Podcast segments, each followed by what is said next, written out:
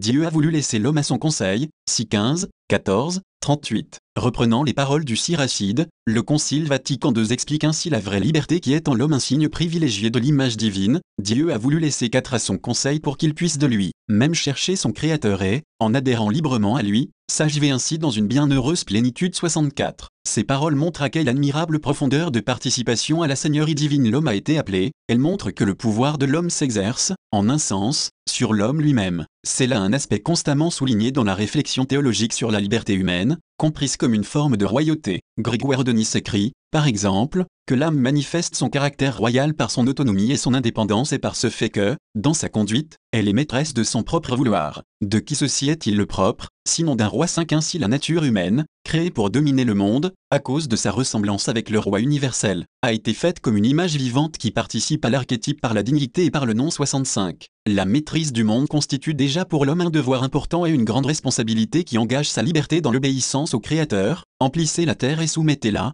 GN 28. De ce point de vue, à l'individu humain, de même qu'à la communauté humaine, appartient une juste autonomie, à laquelle la constitution conciliaire Godium et SPE s'accorde une attention particulière. Il s'agit de l'autonomie des réalités terrestres qui signifie que les choses créées et les sociétés elles-mêmes ont leurs lois et leurs valeurs propres, que l'homme doit peu à peu apprendre à connaître, à utiliser et à organiser 66, 39. Ce n'est pas seulement le monde, mais aussi l'homme lui-même qui a été confié à ses propres soins et à sa propre responsabilité. Dieu l'a laissé à son conseil, 6 15, 14, afin qu'il cherche son Créateur et qu'il parvienne librement à la perfection. Y parvenir signifie construire personnellement en soi cette perfection. En effet, de même que l'homme façonne le monde par son intelligence et par sa volonté en le maîtrisant, de même l'homme confirme, développe et consolide en lui-même sa ressemblance avec Dieu en accomplissant des actes moralement bons. Toutefois, le Concile demande d'être attentif à une fausse conception de l'autonomie des réalités terrestres, celle qui consiste à considérer que les choses créées ne dépendent pas de Dieu et que l'homme peut en disposer sans référence au Créateur 67. En ce qui concerne l'homme, cette conception de l'autonomie produit des effets particulièrement dommageables,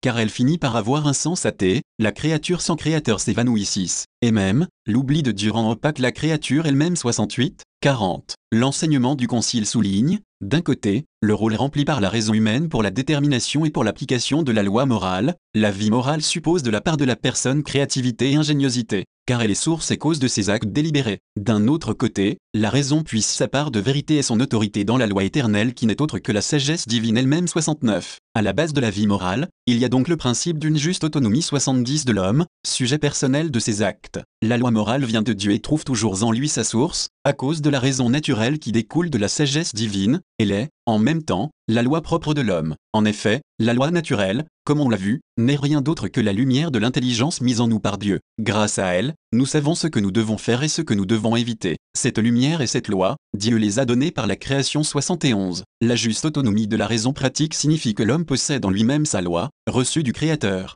Toutefois, l'autonomie de la raison ne peut pas signifier la création des valeurs et des normes morales par la raison elle-même 72. Si cette autonomie impliquait la négation de la participation de la raison pratique à la sagesse du Créateur et divin législateur, ou bien si elle suggérait une liberté créatrice des normes morales en fonction des contingences historiques ou de la diversité des sociétés et des cultures, une telle prétention d'autonomie contredirait l'enseignement de l'Église sur la vérité de l'homme 73. Ce serait la mort de la liberté véritable, mais de l'arbre de la connaissance du bien et du mal, tu ne mangeras pas, car le jour où tu en mangeras, tu deviendras passible de mort. GN 2, 17, 41. L'autonomie morale authentique de l'homme ne signifie nullement qu'il refuse, mais bien qu'il accueille la loi morale, le commandement de Dieu, le Seigneur Dieu fit à l'homme ce commandement, GN 2, 16, la liberté de l'homme et la loi de Dieu se rejoignent et sont appelées à s'interpénétrer, c'est-à-dire qu'il s'agit de l'obéissance libre de l'homme à Dieu et de la bienveillance gratuite de Dieu envers l'homme. Par conséquent, l'obéissance à Dieu n'est pas, comme le croient certains, une hétéronomie, comme si la vie morale était soumise à la volonté d'une toute-puissance absolue, extérieure à l'homme et contraire à l'affirmation de sa liberté. En réalité, si l'hétéronomie de la morale signifiait la négation de l'autodétermination de l'homme ou l'imposition de normes extérieures à son bien, elle serait en contradiction avec la révélation de l'alliance et de l'incarnation rédemptrice.